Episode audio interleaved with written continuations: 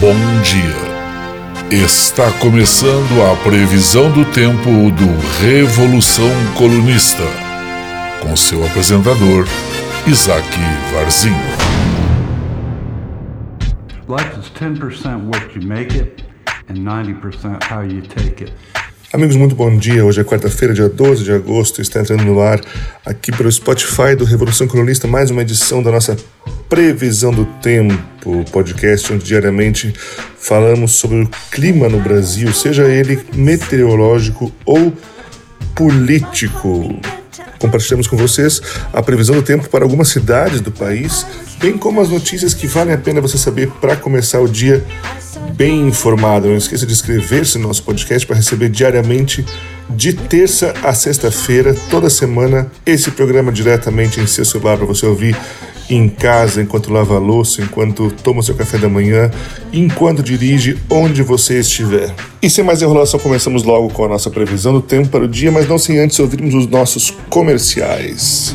Esse programa é apresentado por Revolução Colunista, canal no YouTube e podcast no Spotify. Sendo um apoiador financeiro do Revolução Colunista, você não vai ficar mais bonito, você não vai ficar mais rico, seu casamento não vai melhorar, seus filhos não vão ser mais inteligentes, você não vai ganhar mais dinheiro, seu salário não vai aumentar, você não vai ser promovido. Mas pense assim: você estará colaborando com um canal onde diariamente você poderá ver alguém falando mal do seu presidente, escrachando com um burguês escroto. E mais, você receberá conteúdo diário e lives exclusivas, fazendo parte de uma comunidade de pessoas interessantíssimas. E o mais importante de tudo, obviamente, ajudando a gente a pagar o nosso aluguel.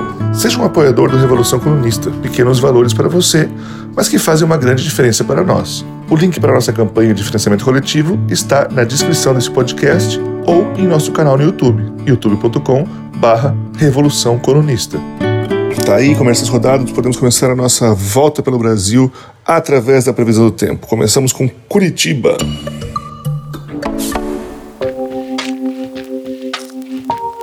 Curitiba hoje um dia de sol com muitas nuvens durante o dia e períodos de céu nublado. À noite com muitas nuvens, máxima de 22 e mínima de 12 graus. Em Curitiba, uma juíza cita a raça ao condenar réu negro por organização criminosa. Inês Marchelec Zarpelon, da primeira vara criminal de Curitiba, afirmou na decisão que seguramente integrante do grupo criminoso, em razão da sua raça, agia de forma extremamente discreta. A juíza mencionou a raça de um réu em uma sentença que condena um homem por organização criminosa. Segundo a defesa do condenado, o réu é negro. Seguramente, integrante do grupo criminoso, em razão da sua raça, agia de forma extremamente discreta. Os delitos e o seu comportamento, juntamente com os demais, causavam o desassossego e a desesperança da população, pelo que deve ser valorada negativamente, disse a magistrada. A decisão em primeira instância da magistrada condenou Natan Vieira da Paz, de 42 anos, a 14 anos e 2 meses de prisão por organização criminosa e por roubos no centro da cidade. A advogada Thaís Pozobon, que defende Natan, afirmou que abriu uma representação na Ordem dos Advogados do Brasil e que vai recorrer da decisão. A raça dele não pode de maneira alguma ser relacionada com os fatos que ele supostamente praticou, afirmou a advogada. No texto da sentença, em que cita os dados pessoais e a identificação dos réus, o apelido de Natan é descrito como Neguinho. Essa referência dele aparece mais de uma vez na sentença. Isso revela o olhar parcial da juíza, e o magistrado tem o dever da imparcialidade, afirmou. Fiz uma breve pesquisa no Google com o nome dessa juíza, juíza Inês Marchalek Zarpelon, e você tem apenas uma chance para adivinhar qual a cor da pele desta advogada. Vamos lá. Quem vai se arriscar, hein? O que, você acha? Você acha que ela é branca? Você acha que ela é preta? Você acha que ela é oriental? Você acha que ela é indiana? Você acha que ela é. O que, que você acha? Apenas uma chance, hein? Mas eu não vou falar a resposta, vou deixar essa pergunta aí borbulhando em sua mente. E é curioso que a juíza fala que os delitos cometidos pelo rapaz causavam o desassossego e a desesperança da população.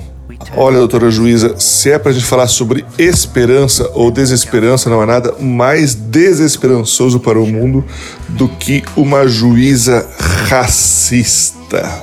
E vamos agora para o Rio de Janeiro.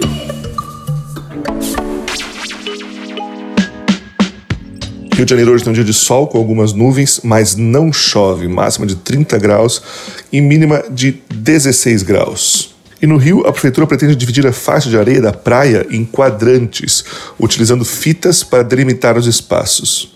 Cada quadrado poderá ser ocupado por até quatro pessoas e poderá ser feita reserva por aplicativo.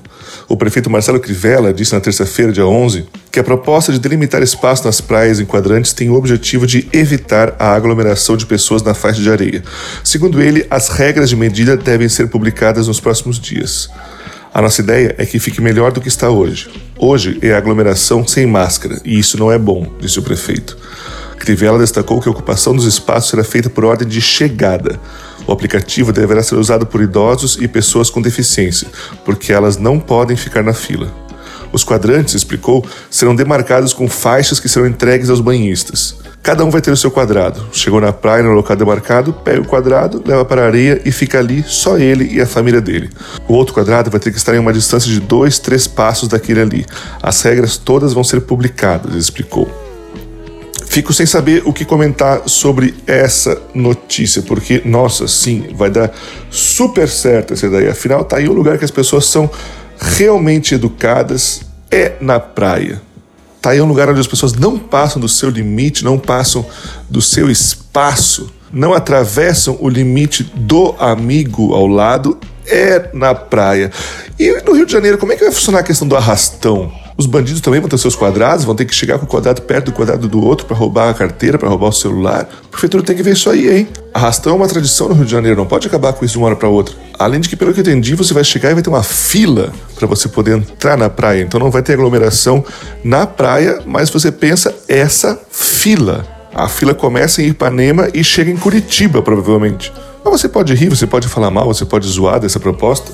Tá aí uma coisa que eu queria que desse certo era esse projeto. E não só durante o coronavírus, mas que isso se tornasse algo obrigatório para sempre em todo o Brasil. Imagina que coisa maravilhosa você poder ir para a praia sem se preocupar que vai ter gente passando do seu lado, encostando em você com aquele corpo cheio de pelo, cheio de protetor solar, aquele cheiro no mar que mistura peixe morto com cheetos e cerveja barata cada um no seu espaço vai ficar muito mais confortável, vai ficar muito mais gostoso de ir para a praia. Talvez fique melhor ainda na hora que além do quadrado tiver uma cápsula que a gente possa entrar para não ser incomodado pela caixinha de som do cara que está ouvindo funk no quadrado do lado. Daí sim, a praia vai ser um paraíso. E vamos agora para Maceió. Maceió hoje tem um dia de sol, com chuva de manhã e diminuição de chuvas à tarde. À noite, com pouca nebulosidade, máxima de 29 graus, mínima de 22 graus hoje em Maceió. E em quatro dias, o Campeonato Brasileiro já tem 40 casos de Covid entre os atletas. Casos foram registrados nas séries A, B e C e já levaram ao adiamento de três partidas. A realidade falou mais alto no futebol. Decidida a dar início ao Campeonato Brasileiro, mesmo no contexto em que o Brasil não consegue deixar o platô de mortes por Covid-19, a CBF viu o coronavírus se tornar o centro das atenções das séries A, B e C do país. Depois de apenas quatro dias do início das competições, já são 40 casos de atletas contaminados. Os casos mais recentes vieram a público nessa terça, na Série B. Nove jogadores do CSA de Alagoas testaram positivo para a doença. Eles se somam a outros nove que já haviam sido afastados das atividades na última sexta-feira, também por contaminação pelo novo coronavírus. Em quarentena obrigatória, os infectados da semana passada não participaram do jogo contra o Guarani, realizado no último sábado em Maceió. Peraí, eu não entendi muito bem. Quer dizer então que um monte de homem suado correndo atrás de uma bola, trocando suor e fluidos corporais a cada encontro, não impede o coronavírus? Nossa, isso me pegou de surpresa. Eu imaginava futebol fazer a coisa mais segura do mundo para alguém praticar no meio de uma pandemia, né? Talvez o que seja preciso nesse momento é também aplicar a tecnologia dos quadrados ao futebol, né? Cada jogador jogando no seu quadrado, sem incomodação, sem violência. Aliás, o Brasil ficou vários meses agora sem futebol e não sei se você percebeu que não fez falta alguma. É um novo momento para o Brasil. Mas não entrarei nessa polêmica de falar sobre futebol, porque todos sabemos que futebol não serve para nada. E vamos agora para São Paulo. São Paulo hoje é um dia de sol com algumas nuvens e névoa ao amanhecer. À noite com poucas nuvens, máxima de 27 graus, mínima de 13 graus. E São Paulo vai receber 15 milhões de doses da vacina chinesa contra o Covid-19 já no fim de 2020, diz o diretor do Butantan. Doses estão sendo produzidas na China e serão enviadas ao Instituto a partir de outubro. Segundo Dimas Covas, o uso dependerá de resultado dos testes clínicos e autorização da Anvisa. Ele mantém a previsão de início da vacinação a partir de janeiro, conforme anunciado pelo governo no final de julho. Por outro lado, a vacina contra o coronavírus desenvolvida pela Rússia foi batizada como Sputnik V, em homenagem ao satélite soviético, anunciou o presidente do Fundo Soberano envolvido no projeto. Mais de um bilhão de doses foram encomendadas por 20 países, afirmou Kirill Dmitriev, antes de destacar que fase 3 dos testes começará na quarta-feira, dia 12. E o assunto da vez agora são as vacinas. Vacina chinesa versus vacina russa versus vacina americana. Nos sites, todos os portais de notícias brasileiros, essa é a notícia de capa. E todas elas fazendo questão de chamar as vacinas de russa, chinesa ou americana, mostrando que o que menos importa nessa questão é a vacina em si, mas a nova Guerra Fria delimitada pela confecção desse produto. Ora, acho que você sabe que o mundo hoje não produz mais guerras como antigamente, guerras, uh, guerras entre grandes potências mundiais que envolvem canhões, bombas e tiros. A guerra entre as potências é uma guerra econômica. O território que se busca ocupar no mundo globalizado não é, não é o território físico, não é a área de terra de um país, mas são os espaços econômicos que cada nação ocupa. E o país que sair na frente no desenvolvimento dessa vacina é um país que vai ocupar um grande espaço econômico nessa guerra comercial do período pós-coronavírus. E não é de se estranhar que o governo Bolsonaro e seus apoiadores façam questão de dizer que eles querem é a vacina americana, porque é essa que deve ser vacina boa. Amigo, a gente está falando de gente que recomenda o uso de cloroquina, que recomenda o uso de ozônio no seu cu, que recomenda o uso de remédio para piolho. Você acha que alguma dessas pessoas entende alguma coisa ou está preocupado em alguma coisa sobre a qualidade técnica dessas vacinas? É tudo uma questão de guerra comercial, ideológica e política. E isso tudo em um país que, conforme o próprio prefeito de São Paulo, Bruno Covas, disse ainda ontem, como é que vocês querem abrir escolas, já que nesse país as escolas não conseguem conter nem o piolho? Imagina a Covid-19. E nessa Guerra Fria, eu honestamente preciso dizer que Sputnik 5 conquistou meu coração só pelo nome. Se eu tiver que chegar na prateleira e escolher uma dessas três, eu escolheria pelo nome uma grande escolha. Parabéns ao presidente Putin por mais essa decisão estética bem acertada.